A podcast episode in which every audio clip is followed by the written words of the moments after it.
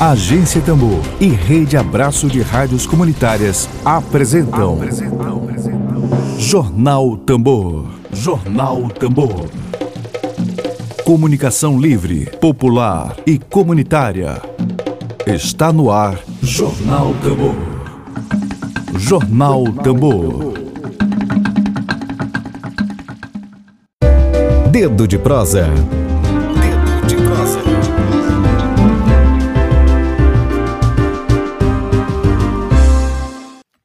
Tatiane Alves já está aqui com a gente, nossa convidada de hoje. Vou colocar ela aqui na tela. Bom dia, Tatiane. Tá me ouvindo bem direitinho? Como é que tá o áudio? Massa. Já tem uma galera aqui chegando, Tatiane, tudo bem? É como eu falo, na medida do possível. Na medida do bem. possível, pois é. Eu vou apresentar a Tatiane aqui para nossa audiência, que hoje está super grande aqui para a gente dar início à nossa conversa. Quem também participa com a gente, é daqui a pouquinho vai entrar o jornalista Emílio Azevedo, que também faz, parte aqui do coletivo da agência Tambor. Daqui a pouquinho ele entra com a gente. Vou apresentar a Tatiane para vocês. Hoje, dia 27 de setembro de 2021, o nosso dedo de prosa é com a policial militar Tatiane Alves. O tema central, gente, do nosso dedo de prosa de hoje é sobre o assédio moral e sexual no local de trabalho. É, eu estou com umas informações suas aqui, Tatiane, que é, olha só, recentemente, só para introduzir a nossa, dar início à nossa conversa, recentemente ela foi envolvida, Tatiane, num episódio aí triste com indícios de abuso de poder e assédio moral, quando um tenente determinou que ela fosse presa. Olha só, daqui a pouquinho Tatiane vai explicar é, melhor sobre esse episódio. Emília Azevedo, jornalista Emília Azevedo, já está aqui com a gente. Bom dia, Emílio. Bom dia, Lívia. Bom dia, Tatiane. Um abraço aí a, a todos e todas que estão nos assistindo. Vamos aí conversar com a Tatiane sobre esse caso que teve grande repercussão e que acho que é de interesse público, né? Demais, Emílio, super. É, eu queria que Tatiane falasse, né, um pouquinho para a gente como é que foi esse episódio, explicasse melhor é, em, que, em que isso sucedeu depois disso. Queria que você falasse para a gente, Tatiane. É assim, como a mídia já expôs, né, já teve bastante entrevista explicando a minha situação, é, eu fui presa né, em flagrante delito por crime de desobediência. O caso aconteceu o seguinte, é, eu estava escalada né, de patrulhamento e o meu horário de serviço seria das 14 às 20 horas. Quando nos foi informado que às 20 horas que o policiamento seria estendido até o término do evento no local, né? Só que eu já não tinha condições físicas de permanecer, eu já estava cansada, não tinha tido nenhum tipo de alimentação. E o evento poderia se estender até 11, meia-noite ou até mais tarde, né? E quando eu cheguei no meu comandante, expliquei para ele a situação de que eu não, tenho, não tinha condições de permanecer no policiamento e em nenhum momento ele quis me ouvir, entender a minha situação, né? Inclusive lá já estava meu esposo, meu marido, me aguardando para que a gente fosse embora. E quando eu me dirigi a ele, né, perguntando e tentando explicar minha situação, infelizmente ele já veio me informando de que se eu não uhum. obedecesse a ordem emanada por ele, eu seria preso em flagrante é, por desobediência. Só que eu, como eu, eu explico, eu sabia minhas condições físicas, eu sabia que eu não conseguiria permanecer seria mais bonito, né, como eu falo, um policial desmaiar em meio à população do que é, ele entender, né, de fato o que estava acontecendo. É, foi uma escala mal elaborada, é, devido à má organização do comando do batalhão, porque eles tinham conhecimento do evento, eles tinham conhecimento da provável, do provável horário de início e término do evento. Então, é, eles nos culpam né, nos colocam em excesso de trabalho por má administração deles, né, como se a culpa fosse nossa, infelizmente.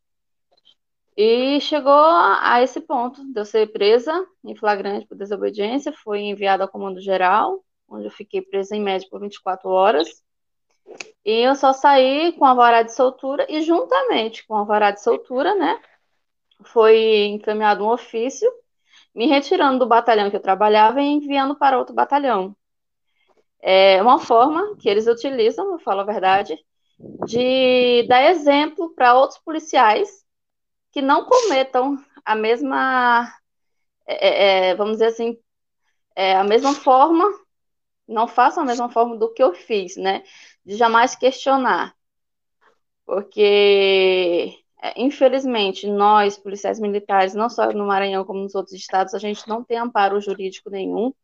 O que a gente tem é um Código Penal Militar é, antigo, né, antes mesmo da Constituição Federal, do que, infelizmente, nossos direitos como pessoa humana, nossa dignidade, não são respeitados. Nós somos tratados, é, vamos fazer uma analogia, ao trabalho até análogo à escravidão determinadas situações, sim. Só que, infelizmente, a sociedade não tem conhecimento do que acontece com a gente dentro dos portões da instituição. Só de fato quem vive nesse ambiente, só de fato quem está no dia a dia, vai saber entender o meu caso.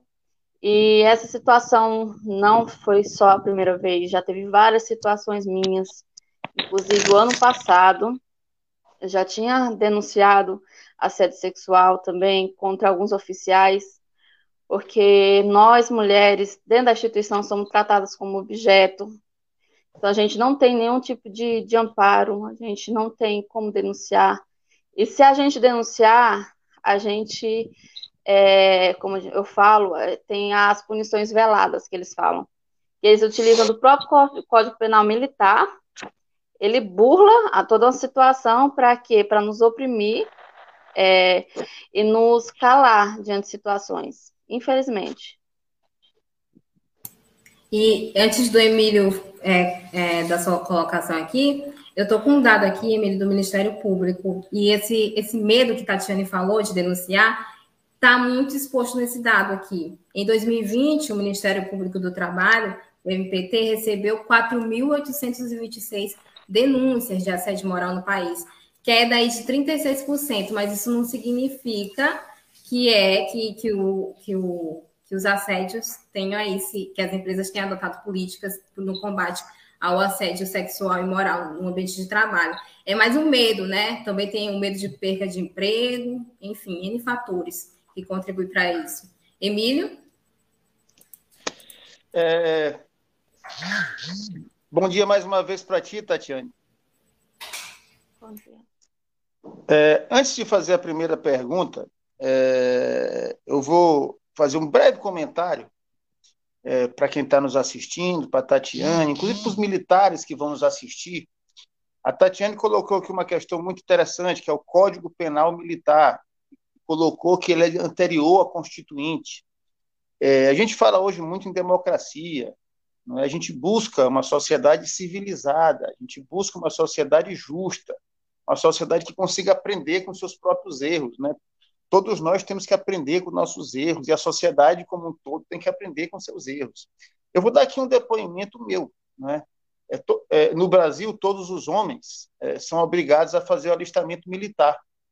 É, e eu, quando tive lá meu, no, meus 18 anos de idade, é, é, me alistei e estive no, no, no, no 24º Batalhão de Caçadores. E eu acabei ficando, a gente faz o alistamento é, é, é, que fica ali no final do ano, no início do ano tem algumas pessoas ficam, que são os que vão servir, né? E eu fiquei, eu ia servir na terceira companhia, se eu não me engano, mas eu acabei saindo no excesso de contingente né?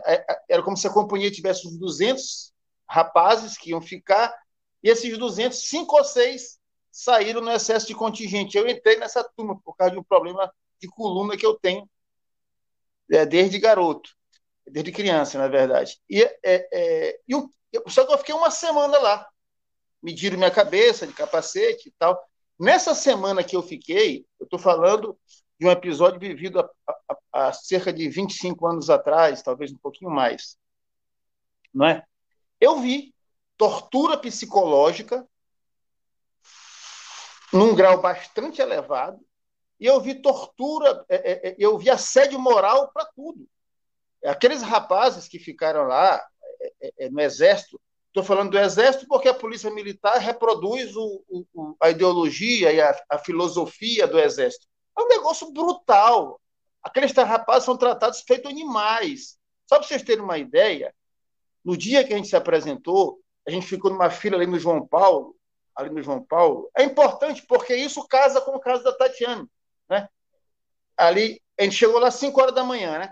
Aí, quando deu assim, perto de 6, 7 horas, a gente entrou. Tinha um, um, um, um Eu não sei qual era a patente dele, com uma cobra na mão, uma cobra. E todo mundo que passava, ele botava a cobra em cima. Aí, aí um, coitado, se espantou mais do que os outros. Pegou um susto maior. E ele foi marcado. Nós fomos levados para um campo de futebol no final do, do, do 24 Batalhão de Caçadores, todos os garotos lá é, sentados. Aí ele chamou exatamente, um, um, um, um, militar chamou, o garoto que tinha se espantado com a cobra mais do que os outros. E esse garoto teve que beijar a cobra. Beijar a cobra. Passar a mão. Você tem medo, é? Ah, você tem. Quer dizer, eu não sei como é que isso é hoje. Mas, como ela está colocando, as referências são anteriores à Constituição. E aí eu vou por caso de Tatiana, para dizer. O que, eu, o que eu testemunhei do regime do, do, da filosofia militar durante essa semana era apavorante. Apavorante. Bem, agora nós estamos aqui em 2021 e nós temos uma moça, soldada militar, falando em assédio moral, assédio, assédio sexual, de, de, de, de um caso de prisão. Para nós civis, é chocante que alguém, por desobedecer, vá preso. Imagina você estar tá assim dentro de um banco, o gerente dá uma ordem para um funcionário pro, e ele diz: ah, não obedeceu, prisão. Isso para nós civis é uma coisa assim de. de, de, de é, é, você pode ter um tipo de punição, logicamente existe, a gente sabe que existe a hierarquia. Mas a forma como os militares encaram a disciplina e a hierarquia precisa, a olhos de quem está aqui de fora precisa ser revista. Não dá. Por isso, muita gente defende a desmilitarização das polícias. E as pessoas acham que isso é um absurdo. Eu acho que não é absurdo. Eu acho que é um debate que tem sim que ser posto. Mas, Tatiana, eu, depois de fazer esse, esse, esse, essa fala, talvez até um pouco longa, eu vou querer saber o seguinte: como é que está hoje, formalmente, os teus processos? Tanto de imperatriz, que, que existe formalidade, quanto o de São Luís. E se tu acha que existe algum tipo de conexão entre os dois, porque tu fizeste uma denúncia lá em Imperatriz, e se isso pode ter criado uma má vontade aqui em São Luís, é, diz, ah, tu ficaste marcada, de repente, por, por abrir a boca, por falar, pela coragem que, que alguns não têm de formalizar uma denúncia. Me fala sobre assim, isso, por favor. Em relação a isso, se eu fiquei marcada, eu não tenho como afirmar nada. Mas, infelizmente, acontece muito, né? Porque é, meu vídeo ano passado ele teve repercussão, principalmente no ambiente militar. Então, as pessoas já me olham de uma forma diferente, né? Infelizmente. É, em relação ao meu processo do ano passado, é, o primeiro foi um inquérito policial militar, né, que tinha sido aberto contra mim em relação dos vídeos que eu tinha divulgado, e ele foi arquivado, né, porque não, é, não foi considerado crime militar, até porque não foi nenhuma desonra, nenhum é, em relação à instituição, né, foi sim a questão de assédio que eu sofri. É, em relação às denúncias do assédio sexual e moral, ainda está em julgamento, então não tenho como eu falar como vai ficar a minha situação, né. Aqui em relação ao meu caso aqui do meu flagrante, é, já fui intimada é, para responder o inquérito policial militar pela, pelo crime de desobediência alegado pelo tenente e está em curso, né? Esse processo ainda não sei como que, que vai lidar. E eu queria falar a respeito da, da história, né, que, que o senhor Emílio passou, que, como ele falou, foi há 20 anos atrás, praticamente, e a realidade não mudou. Né? Hoje, né, em pleno ano 2021, a gente vê essas situações humilhantes é, na formação da Polícia Militar. Né? Eu, eu entendo que tem situações em que a gente tem que ir ao extremo, mas eu falo assim que é mais em, em, questão de curso operacional, um curso mais especializado, né, nessa área, não acho que a polícia militar tem que ser formado em bases militares, como a gente é formado. Eu vou dar só dois relatos que aconteceu comigo no meu curso de formação. Que até hoje é, me espanta um pouco. A primeira foi o seguinte: no primeiro dia do nosso curso de formação, ficou todos os alunos em uma fila, era em média média 200 policiais que estavam se formando na época, em 2014. A gente entrou em 2013, em setembro de 2013. Quando foi colocado todos os policiais em uma fila, um tenente pegou uma folha 4 em branco e deu para o primeiro aluno. E que essa folha foi repassada por todos os alunos. Ah, quando chegou ao final, perguntou para algum aluno se ele estava entendendo o que estava acontecendo. A gente, sem entender nada do que estava acontecendo, ele falou: simplesmente você está vendo essa folha 4? Aqui está escrito seus direitos. O que quer dizer? Uma folha em branco. A partir do momento que você entra na Polícia Militar, não existe direito algum para vocês. Ou vocês se adaptam ao nosso sistema policial militar, ou então você pede para sair. Simplesmente assim. Aí você imagina como que fica a cabeça, né, de desses alunos que passaram anos estudando, foram várias etapas. A gente tem primeiro a prova, né, prova objetiva, prova subjetiva, depois a gente tem o teste físico, temos o teste psicotécnico, é, tem uma avaliação médica, isso é um gasto, gasto esse nosso, né, porque não é bancado pelo Estado. Para chegar no curso de formação, a gente é submetido a isso e a gente, infelizmente, a gente aceita. Eu falo que essa é a forma de adestramento que eles dão a gente, porque eles fazem com que a gente submeta a esse tipo de situação sem questionar. Que a partir do momento que você, principalmente como aluno, questionar isso, durante o curso jamais você vai ser esquecido. E como eles falam, é, prego que se destaca, né, leva a martelada. Esse é o linguajar deles. E outra situação, é, a gente estava é, já tinha passado, acho, mais ou menos alguns uns, um ou dois meses, é, a gente estava em pleno meio-dia na cidade de Imperatriz. Aí você imagina a nossa região extremamente quente e o sol escaldante. É, colocou a gente em forma normal e pediu para que todos ficassem na posição de flexão. Posição de flexão é aquela que a gente fica no solo, com as mãos é, no chão e os pés para fazer a flexão no solo. Você imagina uma pessoa em pleno sol de meio-dia ficar com a mão no asfalto queimando e que eles falavam que você não poderia levantar, você tinha que permanecer com a, com a tua mão no asfalto. Eu mesmo, eu colocava a mão, eu tirava rápido, eu colocava de, e tirava, porque estava queimando a minha mão. E teve meu parceiro do meu lado, que ele colocou a mão e permaneceu. A todo momento, ele permaneceu com aquela mão no chão. Quando ele levantou, ele só olhou para mim, Tatiane, me segura, eu vou desmaiar. Eu não esqueço nunca essa cena.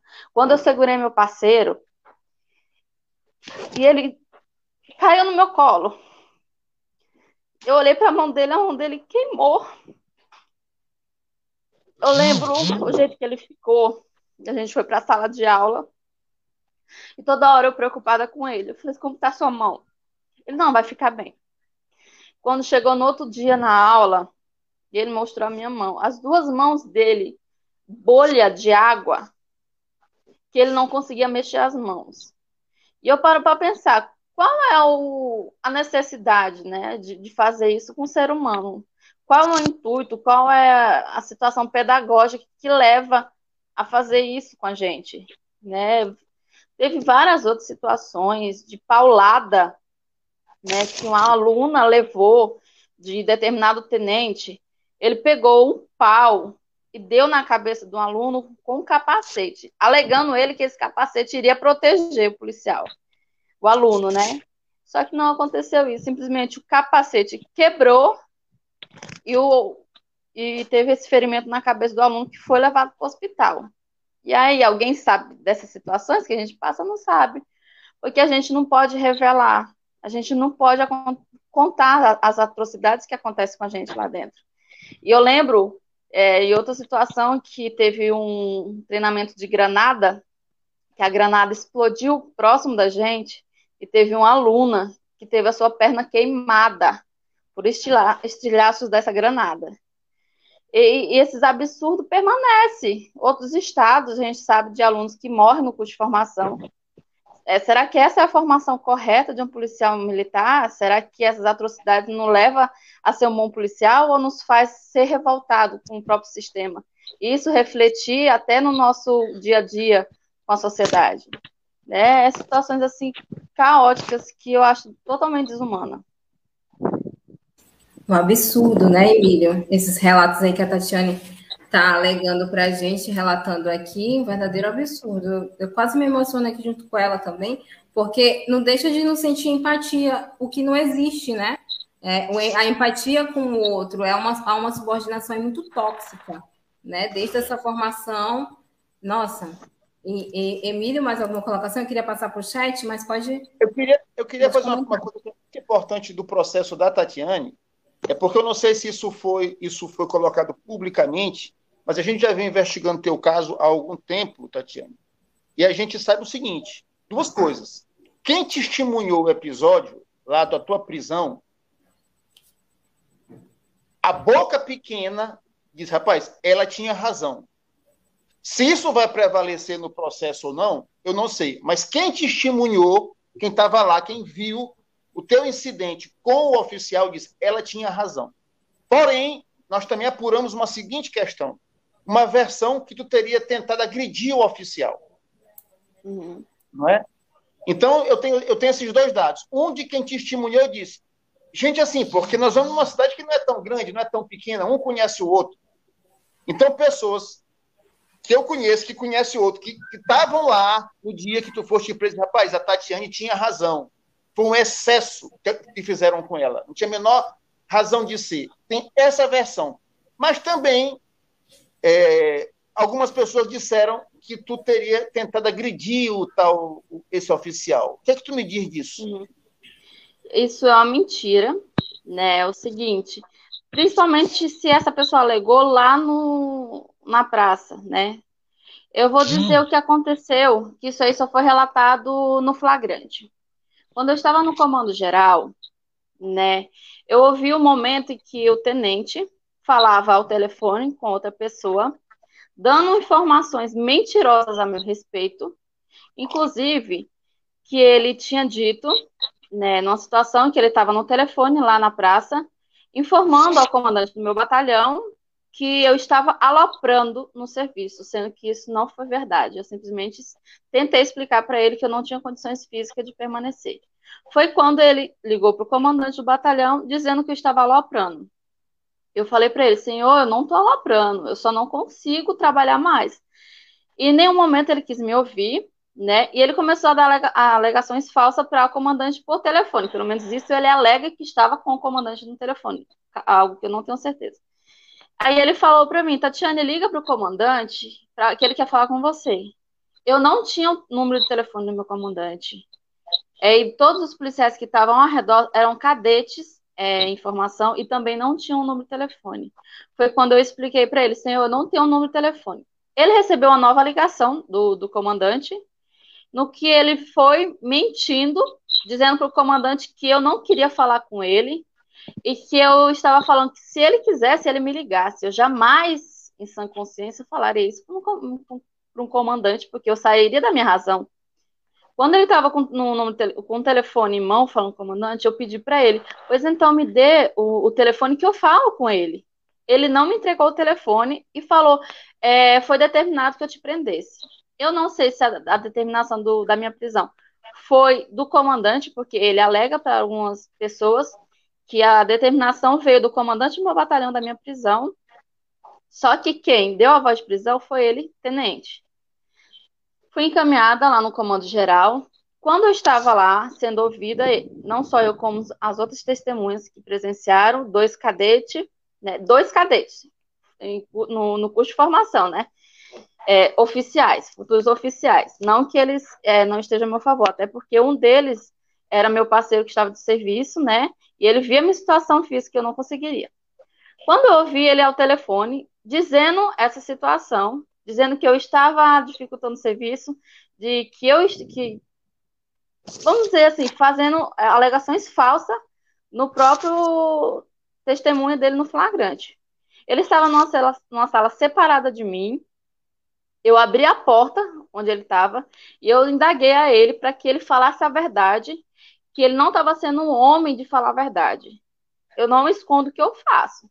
Agora, a partir do momento que uma pessoa disse que eu fui agredi-lo, ele está novamente dando testemunho falso ao meu respeito. Isso ele vai ter que provar. Porque a partir do momento que eu cheguei nele falei para ele ser homem, porque ele não estava sendo homem, que ele estava é, é, distorcendo toda a situação, não foi a primeira vez que um tenente fez isso comigo. Já tem um processo contra outro tenente é, de situações que eles fazem errado, de que eles provocam a situação e depois vem distorcer para me colocar como a errada da, da história. Isso que eles fazem sempre. E eu já falei, não vão fazer isso comigo mais, eu não vou ficar calada, eu vou falar toda a verdade que tiver que falar, eu vou falar. Então, a partir do momento que ele está dizendo que eu agredi, então ele vai ter que provar que eu agredi. E se eu agredi, por que, que ele não foi na, lá no IML fazer o corpo de delito? É uma obrigação, é um direito dele. É, eles podem. Lívia? Queria passar aqui agora, Emílio e Tatiane, para o chat, que tem vários comentários e perguntas também. É, a Emilce está entrando aqui pela primeira vez. Obrigada, Emilce. Seja bem-vinda. E ela está comentando aqui acerca da discussão importante discussão acerca do acontecimento com a policial militar, a Tatiane. Eu estive esses dias inquieta com essa situação e as cobranças feitas por todas as mulheres em relação ao caso. A Maria Isabel está contribuindo também aqui. Todas as entidades deveriam ter acesso a uma rádio comunitária para divulgação nas nossas demandas. Sei que não é o tema de hoje. Tá super certo, é isso aí, Maria Isabel que venham muito mais rádios, né, mais coletivos, como é o caso da Agência Tambor, para divulgar temas como esse tão relevantes para a sociedade. A Carmodília Galeno está aqui com a gente, Emílio, bom dia, o programa vai ser excelente. A Conceição de Maria também está aqui, assédio moral e sexual e a importunação sexual no local de trabalho é um debate necessário a ser realizado em todas as categorias do Maranhão. A luta, Tatiane, da PM do Maranhão, merece apoio e solidariedade, é isso mesmo. Quem também está aqui com a gente contribuindo, o Chique, é isso, Chique, seu nome? Chique RS, está falando aqui relevante trazer a discussão sobre o assédio moral e sexual no ambiente de trabalho. É preciso pensar meios para a prevenção dos riscos, dos riscos psicossociais que todos os trabalhadores são submetidos. É isso aí. Serginaldo Cleiton, obrigada, Serginaldo, pelo comentário. Toda a solidariedade à saudada Tatiane Alves. É, Jonete Amorim também está aqui com a gente. Bom dia. Dizendo força e fé. Chique também está comentando aqui. Importante informar que os policiais militares são regidos pelo regulamento interno e dos serviços gerais. Tatiane falou sobre isso. Prescreve tudo quanto se relaciona com a vida interna e com os seus serviços gerais. A Emilce está comentando aqui novamente: tantos bandidos perigosos soltos nesse país e estão aí andando livremente. É, uma mulher, mãe que precisava sentar um pouco, amamentando seu filho, vai presa. É isso aí, Milce, o professor Vitor Coelho contribuindo aqui. Minha solidariedade a Tatiane, e é um acontecimento que torna evidente mais uma vez o quanto a estrutura e mentalidade da Corporação Polícia Militar são inadequados ao Estado Democrático de Direito. É isso aí, totalmente o oposto, né, do que deveria ter, do que deveria ser feito, né? A Estela Diniz está comentando bom dia, a Ângela Saldanha, a sua coragem não é fácil enfrentar toda a estrutura sexista do Estado, ainda mais no contexto autoritário da polícia, onde o ambiente ali é todo masculinizado, né, Tatiane? Aí fica muito mais. É que nem eu falo, a gente tem 10% né, do efetivo de policiais militares femininas, que já é uma forma de discriminação né, que a gente sofre. Já começa daí, né? Já começa Sim. daí. Emilce também está comentando absurdo isso, tremenda violência, isso aí professor Vitor Coelho, novamente, mentalidade autoritária não combina com os profissionalismo e eficiência. Isso vai desde a organização incompetente do evento, em que Tatiane foi presa, até toda a estrutura do que chamam de segurança pública. É isso aí, professor. Maria, Ma... Maria Meire, né? Meire Ferreira está aqui com a gente. Obrigada, Meire, pela sua participação. Estela Diniz está dizendo é importante o que o Emílio está dando, esse testemunho, o testemunho do Emílio lá no início da conversa. E podemos ver que não mudou muito com o tempo, né? Ele falou sobre os episódios lá, quando ele foi se alistar. Ângela Saldanha. Quem mais aqui? Estela Diniz. Oi, Tatiana, parabéns por sua atitude de coragem, é isso aí. Stefano Pereira. Tem uma pergunta aqui que eu olhei, eu acho que eu perdi. É, Marcondes Lopes também está comentando. Lembro também quando fui fazer o alistamento. Olha, Emílio. Marcondes dando o relato dele. Lembro também quando fui fazer o Marcondes alistamento. é muito mais velho do que eu. É muito mais. pois é. Olha aqui, ele está dando relato. Quando ele foi fazer o alistamento militar no 24BC, a humilhação que passamos, jovens tratados da pior forma possível.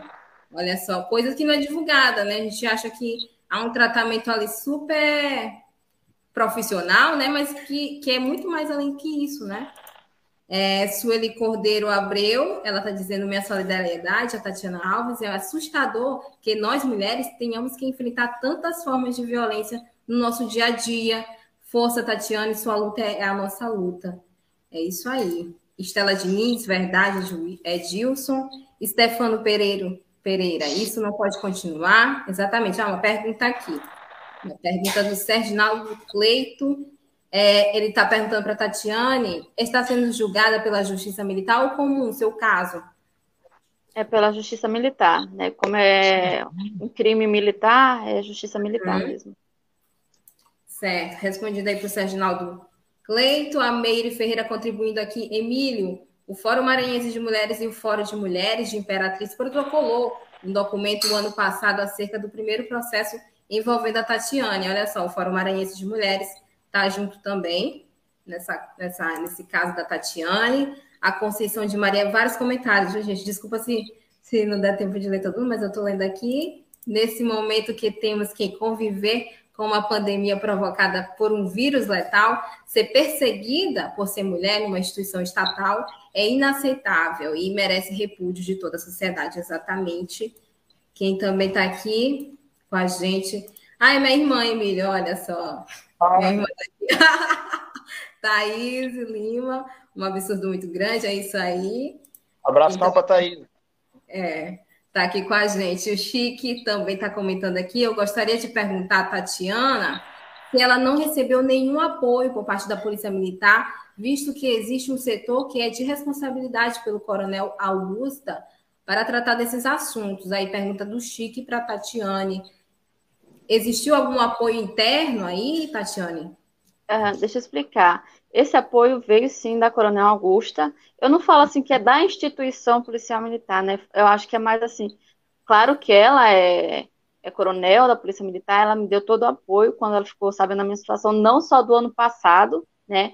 Como desse ano, porque, como eu tinha explicado, quando veio a vara de soltura, juntamente veio o ofício de apresentação para outro batalhão, que não era o dela. Então, de imediato, ela se so foi solidária comigo, né? ela entrou em contato, entrou em contato com o secretário de Segurança Pública e me deram esse apoio é, em questão de eu ir trabalhar diretamente com ela. Então, realmente, eu tive o apoio da Coronel Augusta, uma pessoa que eu tenho um maior respeito, né, por ser um oficial, mas por ela entender o lado humano, não só meu como policial feminina, mas como masculino. Então, assim, é uma pessoa totalmente humana. Não é à toa que ela é comandante da polícia comunitária, que é um lado diferenciado da polícia. É aquela polícia mais no dia a dia da sociedade. Um exemplo que deveria ser tomado por a instituição em si, esse tipo de policiamento. É isso aí, o que, o que é que a gente está precisando, né? Sororidade aí no ambiente, sobretudo da Polícia sim, Militar, sim. Que, que a gente está precisando claramente. A agência então, eu acho que é a Regiane Galeno que está comentando aqui, estarrecida com a técnica de tortura. O relato aí que a Tatiane fala, comentou agora há pouco da gente sobre o caso né, do colega dela na formação dos militares em pleno século XXI. Solidariedade aí a Tatiana Alves, nós comunicadores populares temos o dever de divulgar.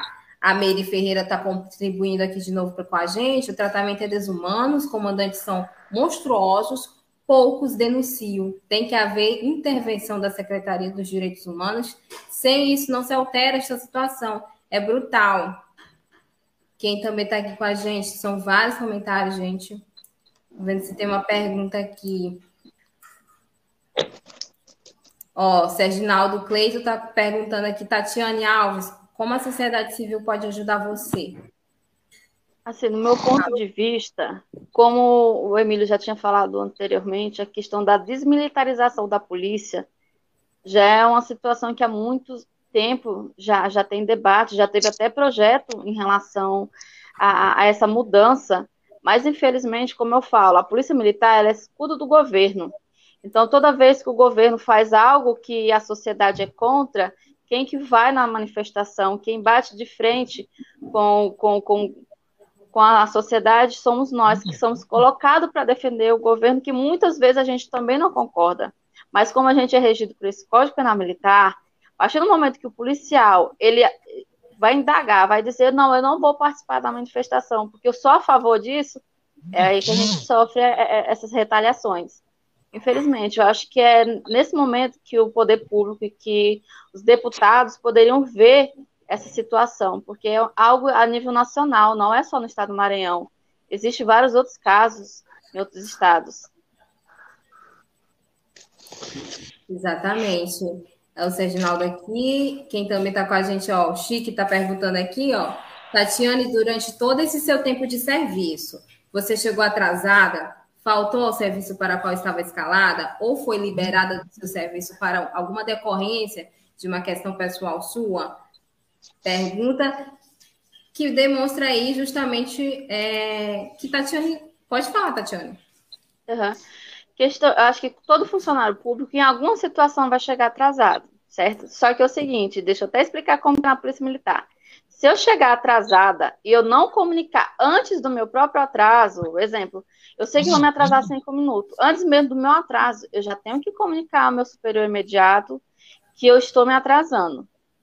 Isso aí, se não acontecer, eu já sou punida. Então, é situações, eu jamais posso chegar atrasada.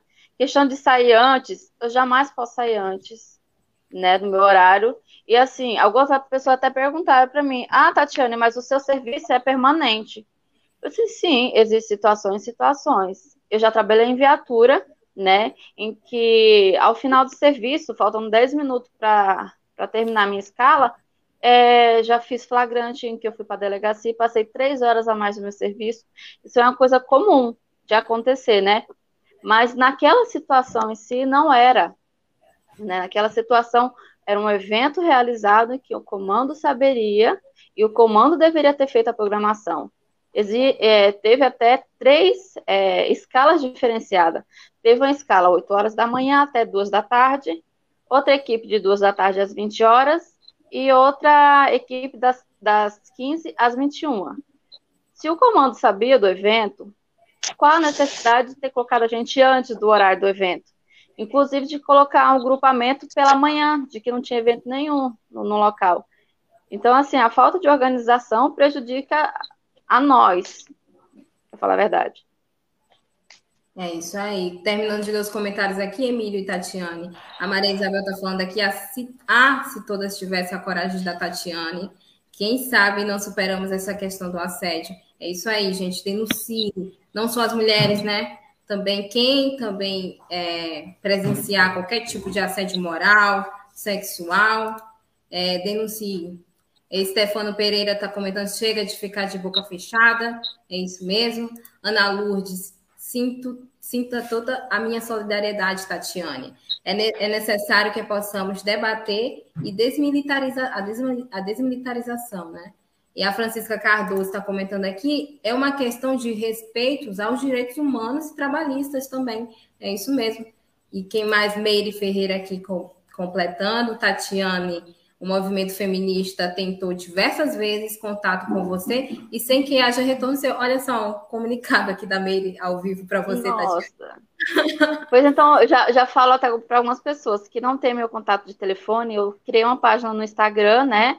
Hum. É, tá lá meu nome, Tatiane Alves, relatos de abusos militares. Então ela pode entrar em contato comigo no, no via direct que eu vou respondê-la. Pode ser que é, eu não consegui, de alguma forma, respondê-la.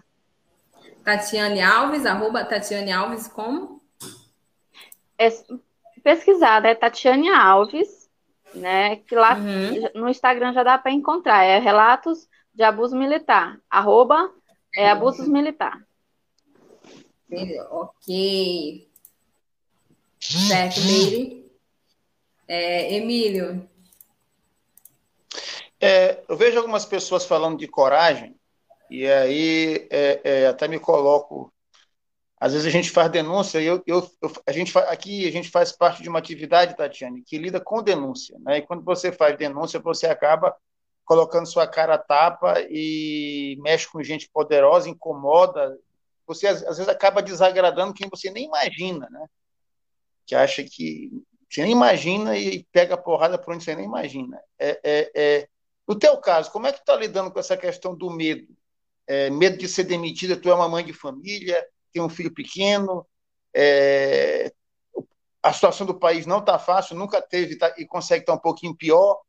É, como é que tu lida com, com medo de ser, o medo tanto de ser demitida, né, quanto o medo de sofrer algum tipo de retaliação que, que tu nem imagina de onde possa vir? É, assim como eu já falei em outras entrevistas, como eu já passei por várias situações de que, que nem o um ano passado eu fiquei afastada há um ano para tratamento de ansiedade e depressão. Infelizmente, é, eu tentei suicídio, uma vez que essa informação eu não gostava nem de, de informar, né? Porque eu acho que foi uma situação extrema que eu cheguei. Mas graças a Deus eu tô aqui, principalmente para cuidar do meu filho, que é quem precisa de mim, do meu esposo, e fiquei afastado um ano, né, para tratamento. Então é um ambiente que me adoeceu, de fato me adoeceu, né? Eu voltei, né, depois de um ano, infelizmente com pouco tempo eu sofri esse assédio moral.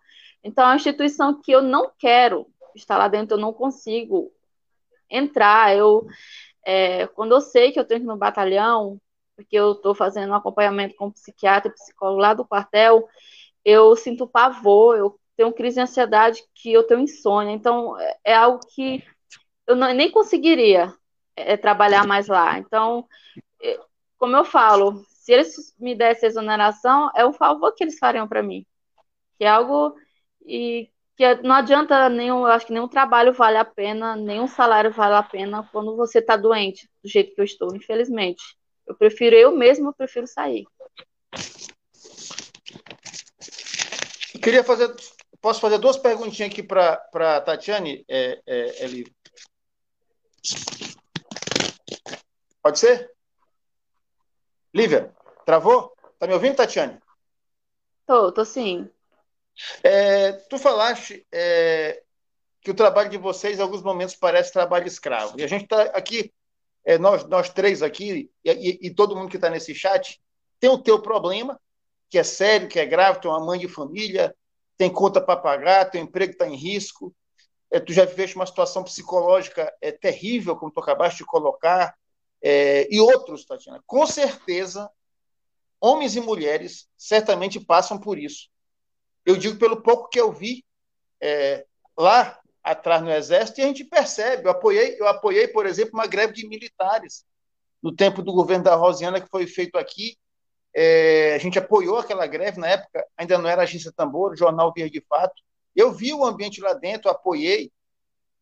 É, e depois, inclusive, o, o, o, um policial militar com quem eu, eu estabeleci um contato na época da greve, ele até é, é, é, não honrou o compromisso que ele tinha comigo, porque eu disse, rapaz, a gente precisa fazer um debate sobre direitos humanos dentro da polícia. São, que são duas palavras que são, parece assim, que são é, mais do que tabu, é uma heresia. Né?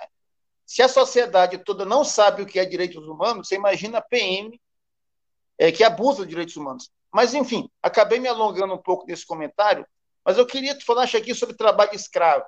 Não é? O que, que tu achas? Me dá um exemplo que tu acha que o policial militar, no seu dia a dia, é submetido a um trabalho próximo ao trabalho escravo, por favor. Como eu falei, o trabalho análogo à escravidão, né?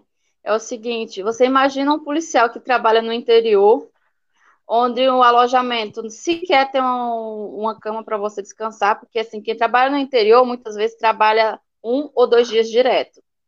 Né? Muitas vezes, policial feminina trabalha nesses destacamentos onde sequer tem um banheiro para que ela faça as suas necessidades básicas. É, tem policial em viatura sem ar-condicionado numa região tão quente como a nossa. Aí as pessoas falam, ah, isso é luxo? Será que realmente é luxo? A gente trabalha com fardamento quente, a gente usa um colete, a gente tem todo um aparato que torna ainda pior, né? É, eu vou até falar um, uma situação que até hoje eu não consegui entender na polícia. A gente recebe nossos coletes balísticos, que é aqueles coletes que a gente coloca como proteção, né, caso a gente é, é seja alvejado por tiro, é, no colete, a fabricação diz que a garantia é de dois anos, certo? Quando a gente pega alguns coletes, a gente vê que já se passaram dois anos. Às vezes, três ou quatro anos é, já se passaram da data da, da fabricação. Então, de acordo com o fabricante, estaria vencido. Só que aí, mesmo assim, eles nos obrigam a utilizar durante cinco anos. Então eu fico sem entender como que um colete, o próprio fabricante diz que vence em dois anos, e mesmo assim a polícia militar continua nos dando esse colete para utilizar. Armamento sem nenhum, vamos dizer assim, armamento velho, munições velhas, de que isso aí é o básico para nossa própria segurança. É, são casos assim que que eu fico sem entender, né? Só que a gente não pode questionar. É o seguinte, o policial militar, ele tem um treinamento, no meu curso de formação eu dei 10 tiros. Imagina, em um curso de formação você conseguir dar 10 tiros. É, tem outros estados, né, que existe a reciclagem, de seis em seis meses o policial é, faz toda a reciclagem é, em relação a, a tiro, tudo. É, e aqui no estado dificilmente acontece. Falo por mim, né? E eu só tive curso só de moto patrulhamento uhum. é, tático, que foi além do, do meu curso. Então, como eu falo, é, é, análogo à escravidão por isso, por esse descaso, né? Já teve denúncias, inclusive até de deputados em relação ao governo, falando sobre isso, sobre policial trabalhando apenas com todo de proteção, onde o policial ficava amparado. Qual a proteção que o policial tem? Um todo de proteção de uma chuva. Então, é, é, esses pontos e ainda outros, só que, tem coisas que a gente não pode falar, porque senão a gente incorre até em, no, num crime militar, infelizmente. É, fazer um comentário aqui, Lívia. Dizer que, dizer que uma pessoa que trabalha no interior, o carro ter ar-condicionado é luxo, rapaz, eu tenho certeza que os, que, que, que os, o, o, quer dizer assim, o, o recruta trabalha é, Pô, toda e qualquer pessoa. O que o Brasil precisa acabar é com essa noção de privilégio. Quer dizer, uma série de categorias no Brasil tem ar-condicionado. Militar e civil, não é? O juiz trabalha no, no, no, no sol quente, o gabinete dele tem ar-condicionado, o promotor tem ar-condicionado, né? Nas, é, é, é lá na no, no, nossa sala da tambor tinha um ar-condicionadozinho, né, Lívia? Agora a gente vai voltar para uma sala, vai ter ar-condicionado. Então, como é que o recruta não, não, não pode ter no carro ar-condicionado? Pelo amor de Deus. É, é. Uma pergunta para ti, muito objetiva, esse, esse Tatiane. Tu acha que se 50% da PM, se fala muito em cota no Brasil, tu falaste que 10% é de mulheres. Se 50% da, da, da polícia fosse feita por mulheres, é, seria uma, uma revolução em favor da sociedade? Sim, mas eu acredito que não chegarei a, a, essa quantidade. Assim, tem outros estados, né, que já não tem mais cota, né? O exemplo agora do estado do Paraná, lá não tem cotas de mulheres.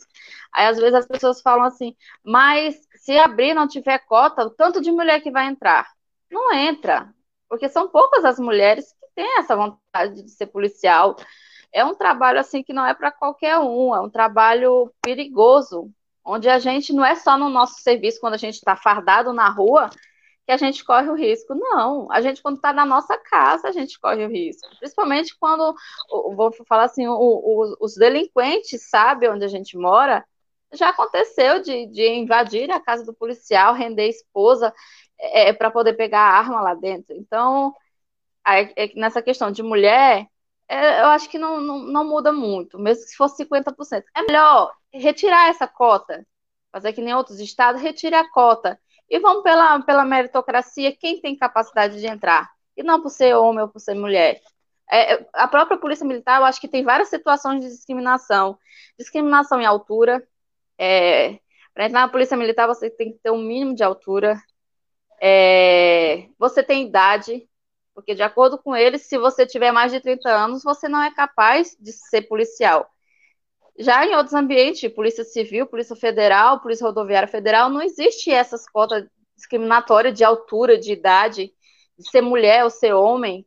Né? Claro que tem as cotas, é, é, que nem as cotas raciais, que eu sou totalmente a favor, né? Mas esses outras cotas que eu não, não vejo é, é, é forma assim de, de dizer por ser mais baixo ou por ser mais alto, não, não concordo.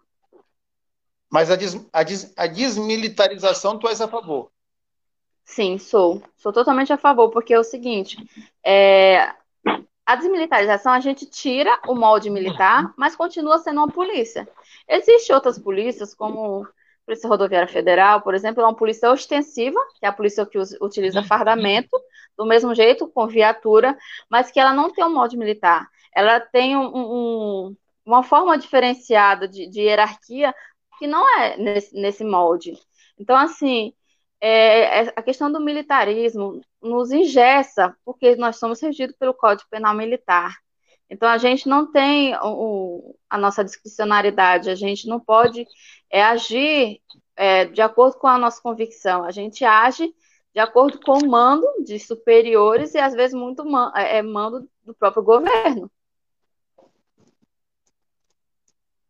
É, é, em, só para acrescentar, em vários países do mundo não tem polícia militar. Não, é, não há necessidade. Não, a gente tem o exército e a polícia, mas a polícia não é militar. Queres falar, Lívia? Sim, sim. Não, eu queria dar destaque aqui para o chat, de novo, Emílio, antes da Tatiane entrar para as considerações finais dela. É, o professor Vitor Coelho está falando aqui, ó, os altos comandos militares, né, Forças Armadas e PM, também trabalham confortavelmente, né? Sim, é, em salas é climatizada, com viaturas, a melhor viatura, melhor fardamento, melhor equipamento. equipamento. Mas o prata, o policial combatente que está na rua, é esquecido. Isso aí, não tem essa renovação, sobretudo dos equipamentos de segurança, né? O patrulhamento. Sim, que é o básico que a gente tem que ter para é nossa básico. segurança. Isso mesmo. O Serginaldo Cleide está falando aqui, ó, próxima pauta, Emílio, da agência Tambor, desmilitarização da PM, olha aí, ó. Sugestão aqui. Olha, aproveita também quando tiver é, é, sobre essa, essa pauta, chama o, o, os meninos do grupo Polícia Antifascista. É aí. um grupo que eles defendem essa desmilitarização. Eles têm vários apoios, graças a Deus. São, eles são militares? Alguns são policiais militares, mas também tem policiais hum. civis. Ah, então, esse, esse, grupo, esse grupo Polícia Antifascista tem militar dentro? Sim, sim. Ah, a gente vai, a gente vai buscar essa turma. Eu queria, se fosse possível, Lívia, é, é, é Pode ficar à vontade, que a Tatiane, a Tatiane falasse para a gente é da questão do, do, que também é importante demais. Né? Aquele caso que tu trouxeste do rapaz com a mão, é que tu, é, é que tu até hoje lembra e lembra é, é, com uma dor é, visível a tua dor, e tu, e tu, por conviver com tudo isso, tiveste crise de ansiedade, tiveste crise de depressão, é, chegou ao ponto de, de, de, de, da, querer dar cabo da tua vida. É, seria desconfortável para ti tu lembrar. Essa, a palavra humilhação é uma palavra muito forte, né? Tu te, te, te, te sentiria à vontade para citar mais algum exemplo de humilhação que tu testemunhaste? Se não sentir, tranquilo. Eu vou falar sobre uma situação de assédio sexual que é o seguinte, eu fiz o curso de motopatrulhamento tático, né? Foram 13 dias de internato, um, um, treinamento intensivo, onde era 50 policiais, só se formaram, se não me engano, foi 24, entre. Só teve eu e outra policial feminina formada. É, eu fui retirada do, do Esquadrão Águia na época, Aí, posteriormente, eu queria voltar, né? Porque como eu tinha quase quebrado o pé, passei um, quase um, um, ano fazendo fisioterapia, né? Porque o movimento tinha ficado debilitado. Eu lembro quando eu estava no corredor do batalhão, lá no batalhão das Forças Especiais, e tinha um comandante do meu do grupamento. ele estava sentado no sofá quando eu cheguei até ele, né? E perguntei, senhor, é, o que, que eu faço para voltar para o Esquadrão Águia? Eu lembro que ele olhou para mim e falou o seguinte: o que, que você tem para me oferecer? Se você tiver alguma coisa para me oferecer, você volta. Então, nesse momento, eu me senti tão humilhada como mulher, né? Porque eu já tinha o meu curso, então não, eu não tinha nada que oferecer a ele. Entendeu? Foi uma situação constrangedora, infelizmente. Tem uma, pergunta, tem uma pergunta aqui no chat do Edilson, Emílio. Antes da gente, vou fechar aqui com essa pergunta. Tatiane, no caso do crime de desobediência que você responde, qual a pior consequência aí que poderá resultar? Pergunta aí do Edilson. Obrigada, Edilson, pela contribuição.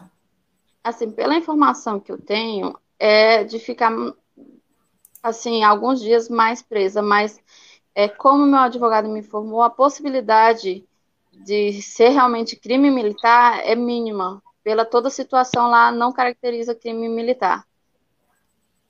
Sim. O Chique também está comentando, né? Também fui presa com a minha filha, ah, é, é, ela, olha só o relato dela. Também fui presa com a minha filha aos seis meses. Eu a amamentava e foi horrível. E somente uma companheira foi solidária comigo e nunca esquecerei. Eu acho que ela também faz parte, né? Eu acho que ela também é PM no, no ambiente dela e não teve ali soror, sororidade da dela, né? Sobretudo dela. Relato aí da Chique. Obrigada, Chique, pela sua contribuição. Ana Lourdes também está comentando. Eu lembro que a Secretaria de Justiça fez um curso aí de Direitos Humanos, ao menos nas redes sociais teve propaganda. Não fiquei sabendo desse curso, mas acredito que, que é sim relevante dizer. E, e Edilson falou aqui, obrigada pela, pelo, pela, pelo, pela resposta, né? Dizendo aqui para a Tatiane. Tatiane, a gente já está chegando aqui no nosso tempo regulamentar, agora 12 horas e 29 minutos. É, eu queria que você falasse agora, com, oh, passasse para suas considerações finais aí com a gente. Eu não sei se Emílio tem algum outro ponto que queria falar com a Tatiane. Quando a gente for discutir a, a desmilitarização, a gente pode fazer Isso. contato com a Tatiane. Eu vou te passar o contato da Meire também, viu, Tatiane? Tá Olha ótimo. aí, ó. Maravilha. Tatiane, boa, suas considerações finais de Nossa, bem na hora que ela descarrega. E eu Eita, tentando chamar de molhado. Tá falando aqui. Deixa ela se ajustar para ela dar as considerações finais para a gente. Acho que descarregou, né, Emílio, que ela falou? Deve estar, tá, mas ela vai botar lá no, no, no carregadorzinho e vai já voltar em dois minutos. É isso aí. É. Gente, eu queria é só... agradecer de antemão agora aqui nossa audiência, né? Que está contribuindo aqui de forma bem considerável. Pode falar, Emílio. Cortei aqui. Na verdade, aqui no Brasil, às vezes, é, é, é, a gente, talvez pelo Brasil ser um continente, ter dificuldade de de exemplos de outros países próximos, não é, não é só um país, é um país continente. Então, coisas que em outros países são comuns, aqui viram uma. Parece que a gente está falando assim de uma cor da Lua ou, do, ou de fora do sistema solar. Desmilitarização Sim. de polícia desmi, é coisa. É um assunto que deveria ser encarado com a maior naturalidade e, e uma coisa desejável. Não é? Polícia militar não é para ser se você tem adoecido na polícia, se ele tem uma formação que vai torná-lo doente, essa moça vê o depoimento dela, ansiedade, é, é, é, é, depressão. Eu conheço depressão. um caso de um rapaz. Eu conheço um rapaz, é, é, ele, ele, ele, ele, era, ele era militar, ele morreu militar, estava com problema de saúde seríssimo. Procurou não sei quantas vezes os oficiais e não teve, ficou lá, ficou lá, ficou lá, ficou lá sendo é é, é, é, o assunto, a, a, o caso dele de saúde não foi visto, ele era, ele era praça, né, soldado, uhum. não sei qual o nome tá? morreu. Isso, esse caso tem uns 10 anos. Tem uns 10 Já anos. Já faz 10 anos. É uns 10, 12 anos. Ele morava no da Guarda, o nome dele. Se não me engano, o nome dele era, era Newton. É, é, então, assim, é, é uma, uma, uma, há uma necessidade de se humanizar a polícia, uma polícia que, é, que seja a, é, amiga da sociedade, que, que, que tenha outro tipo de, de relação com a sociedade, que não adoeça as pessoas, porque se o policial se torna doente, fica doente, na hora que ele vem para a rua, ele vem é, é, é, é, reproduzir toda aquela violência e toda aquela, aquela, aquela carga de, de pressão, de tortura, de humilhação que sofreu na. Ele, ele vai achar que, é um, que a tortura é algo normal, né? que a humilhação é algo normal. normal, naturalizando toda a violência, né? que ele também passou por isso. Né? E, isso acaba sendo uma herança, gente, Sim. Isso, e a gente não percebe a questão da empatia, né, ali dentro do, do treinamento deles, né, uma questão assim, trata um outro com uma impessoalidade, né, não tem essa questão da empatia com o próximo. Eu acho que isso também agrava mentalmente, né, a pessoa, e fisicamente, além dos danos físicos, né, a gente teve o relato, é, o relato aí de Tatiane sobre o colega dela, da mão, né, ter ficado assim com bolhas no sol quente, enfim, ela está voltando aqui, Emílio, com a gente, a Tatiane. Vou só dar um alô para ela aqui rapidinho e, e... Oi, Tatiane. Oi. Ah, tive um probleminha aqui. Eu estava eu tava conversando com um amigo meu esse final de semana, que também é aqui da agência Tambor, que a gente conhece também pouco a nossa história, né? É, aqui dentro de São Luís, tu é de Imperatriz, né, Tatiane? Tu é de Imperatriz, né? Sim, eu, eu morava em Imperatriz, aí já tô desde mas, dezembro mas aqui em São Luís. Mas tu é eu daqui. Na, na, natural mesmo, sou de Altamira, no Pará. Ah, mas, mas, mas, morou muito tempo aqui em São Luís, né? Aqui em São Luís, ali na, na Praça João Lisboa, todo mundo sabe onde é que fica, na Praça da, da, da, da, da Alegria, ali onde antigamente vendia aquelas plantas, ali até o século XIX tinham pelourinhos de espancar a gente no meio da rua. Isso. Então, assim, parece que a gente ainda tem uma herança, parece não, a gente tem uma herança é, escravocrata é, de achar que quem é, de, e, de, e de achar que um é melhor do que o outro, é, essa coisa do privilégio e tal, e da violência, da tortura, isso a gente tem que enfrentar isso com muita força, né? Porque senão a, a gente vai passando, nós estamos no século XXI com práticas de violência e tortura do século XIX. Mas, Tatiane, obrigado pela tua participação. É, tu vai ficar com tuas considerações finais, dizendo para ti que a gente está à tua disposição sempre que tu precisares. É, às vezes a imprensa, o caso teu caso fica na moda, né, daqui a um mês, dois meses, eles vão arranjar outra coisa para botar na moda. Aqui a gente não está a serviço da moda, não, a gente está a serviço dos direitos humanos mesmo. Então, quando tu tiver qualquer dificuldade, pode apelar aqui para a gente, tu tem nossos contatos, que a gente está à tua disposição. É, eu quero agradecer né, a, a, vocês por dar essa oportunidade de expor uma situação assim que não é vista pela sociedade, né? Só quem está dentro do ambiente militar vai entender, né? Aí eu gostaria muito também que as pessoas que pudessem me seguir no, no meu Instagram, que é Tatiane Alves, porque lá eu vou relatar outras situações de assédio, não só comigo, mas com outros policiais Inclusive, tem uma policial, ex-policial, né? Porque expulsaram ela da Polícia Militar do Estado de São Paulo, Jéssica Paulo, né? Que nós estamos até criando um grupo para isso, para a gente dar apoio aos outros policiais que passam por isso, que sofrem assédio moral, assédio sexual, e não têm essa coragem que a gente tem de denunciar. E, e também falar para os policiais, vão atrás dos seus direitos, né? Procuram assessoria jurídica, porque se a gente não fizer por nós mesmos, fica complicado. E principalmente se eles estiverem se sentindo doentes, nós não somos robôs, né? Principalmente questão psicológica.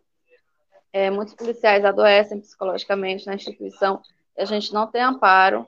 A gente muitas vezes é inferiorizado, é menosprezado e é taxado como fraco. Então, você que policial que estiver doente, procure sim se cuidar, porque é, a sua vida só é importante para a sua família. Para a polícia militar, você é só mais um número. Então, esse é o principal que eu quero falar para vocês, policiais. É isso aí. Obrigada, Tatiane. Até breve. Emílio também, obrigada pela parceria aqui de sempre. Tamo junto. Olha só, Ana Luz está relatando aqui, eu queria fechar com ela. Aqui próximo, um colega de infância matou um na sexta-feira e antes disso anda por aqui bêbado com arma em punho e atirando para cima, alcoolizado, um perigo, fardado, e ele é bombeiro militar. Uma pena. Relato aí da, da Ana Lourdes, contribuindo com a gente, obrigada. A Creuza Pinho está falando aqui, ó, Tatiane, receba nossa, nossa solidariedade. Ó, Francisca Cardoso, com certeza te seguiremos para fortalecer a tua e a luta de outras policiais. Chique também está aqui. Nós, cursos de formação, tem disciplina de direitos humanos. Ele falou sobre ah, ah, é. e provavelmente essa pessoa, esses. É, como que é? Chique RS. Chique. Isso. É, pelas perguntas que ele me fez, provavelmente ele é um oficial. É ela. Ela, né? Porque Isso, ela relatou, tem um relato aqui. Direitos humanos e direito como polícia comunitária é uma coisa tão mínima e até matéria de direito mesmo, policiais militares, por favor. Não fala. É assim, é, às vezes até de dar risada eles falar que tem direitos pois humanos. É. Me poupe, me poupe. Nossa, ela tá dando aqui o relato dela em mil. ah, é pra gente rir, vamos dizer. É. Emil, direito... Oi, Emílio. Sobre, desculpa interromper, já que aqui sobre direitos humanos, quando teve aquela greve, que eu acho que foi de 2013, uhum. e a, e a gente tinha, antes da Tambor, tinha o coletivo, era o Jornal Verde de Fato, a gente apoiou a greve. É, na época eu me lembro que eles proibiram a entrada da Mirante dentro da. da, da, da eles ocuparam a Assembleia, né? E fecharam e tal. Aí proibiram a entrada da Mirante, mas a gente tinha acesso porque a gente estava apoiando a greve. No caso, a Mirante era de Rosiana, a Rosiana era governadora, eles, eles bloquearam lá a entrada da Mirante. o ambiente era de muita brutalidade mesmo. Mas a gente apoiou os caras, pegou a pauta deles é, é, para discutir, e eu, eu, me lembro que eu levei alguns movimentos sociais para apoiar, apoiar a greve deles, mas com o seguinte compromisso: olha, bicho, porque esse pessoal que eu estou trazendo aqui é o pessoal que apanha na rua da polícia. Isso. A gente vai assumir um compromisso de. Tinha uma associação lá de, de soldados e cabos.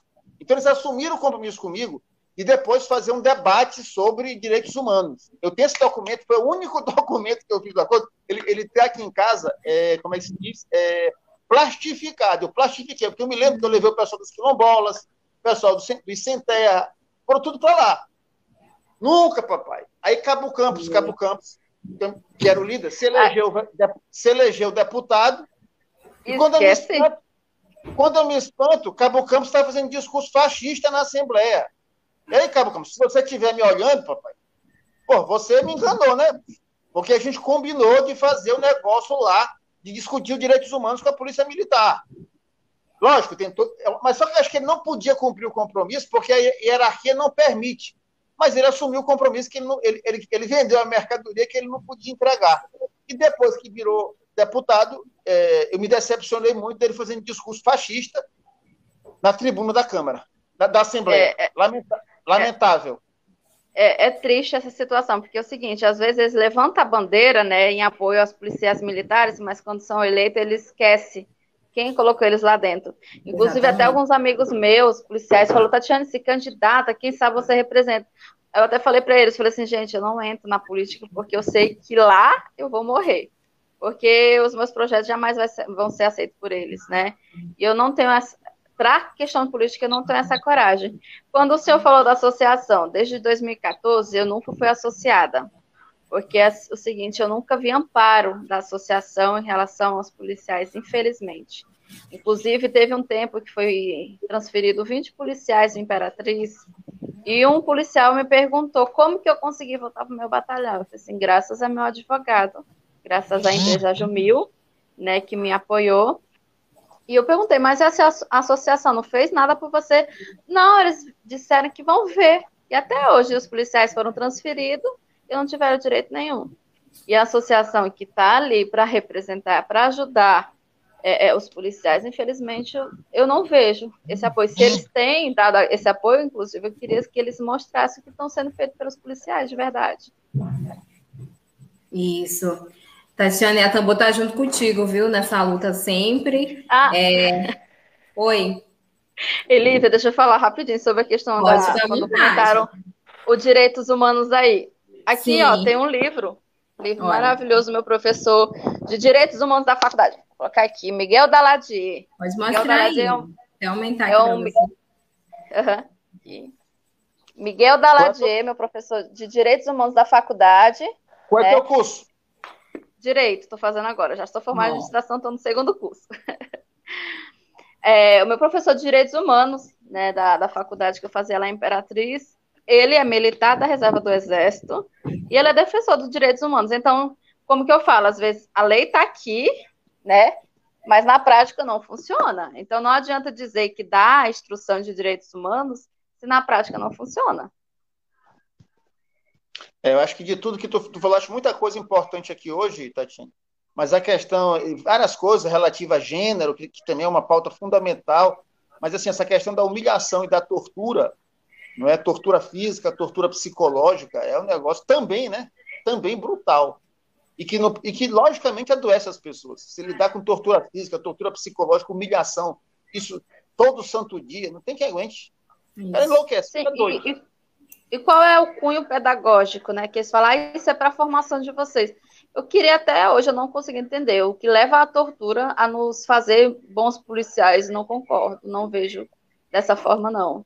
Eu acho que a gente tem que ser formado como uma polícia que lidar com a sociedade é, e, e tenta entender é, a necessidade da sociedade, não como antigamente. Às vezes a gente é até é, rotulado como policiais truculentos, às vezes é até um reflexo né, da própria formação nossa.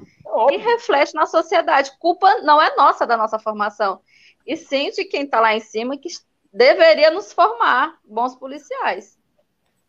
É. Quero saber quem, eu, quem, quem, vai torturar seu filho, pegar seu filho e para ele aprender. Isso, antigamente tinha palmatória para criança e tal, mas as coisas evoluíram e ah, isso aqui não rola, né? Uhum, como não falam na, na polícia, ou você aprende, aprende pelo amor ou pela dor, e eles vão mais pela parte da dor. Ah, okay. Exatamente. Gente, o, o programa está terminando aqui, chegando no finalzinho. Lembrando que esse programa vai estar logo mais disponível na plataforma Spotify, no Tamborcast. Compartilhem a, a entrevista de hoje. Quem estiver por aqui pelo YouTube, se inscreva no canal da Agência Tambor. Gente, obrigada a todo mundo que ficou aqui até agora. Né, Igor de Souza aqui falando muita força, Tatiane, conta com a gente na Agência Tambor. Thaís Lima, minha irmã aqui, parabéns pela sua coragem, luta, Tatiane. Muita gente, olha o Igor falando, eu, sim, Igor, tô com a camiseta aqui da Marcha das Margaridas aqui, sempre aqui, e Chique falando aqui sobre questão dos direitos humanos. Muita gente ainda, o, Edilson, hashtag policiais antifascismo, e é isso aí. Gente, a gente vai ficando por aqui. Beijão para todo mundo. Obrigada, Tatiane. Obrigada, Abraço. Emílio. Abraço, até breve. Beijão.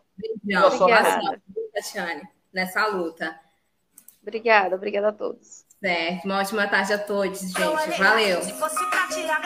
Tchau, tchau. Tchau. Web Rádio Tambor. A primeira rede de comunicação popular do Maranhão. Comunicação comunitária. Livre, alternativa e popular.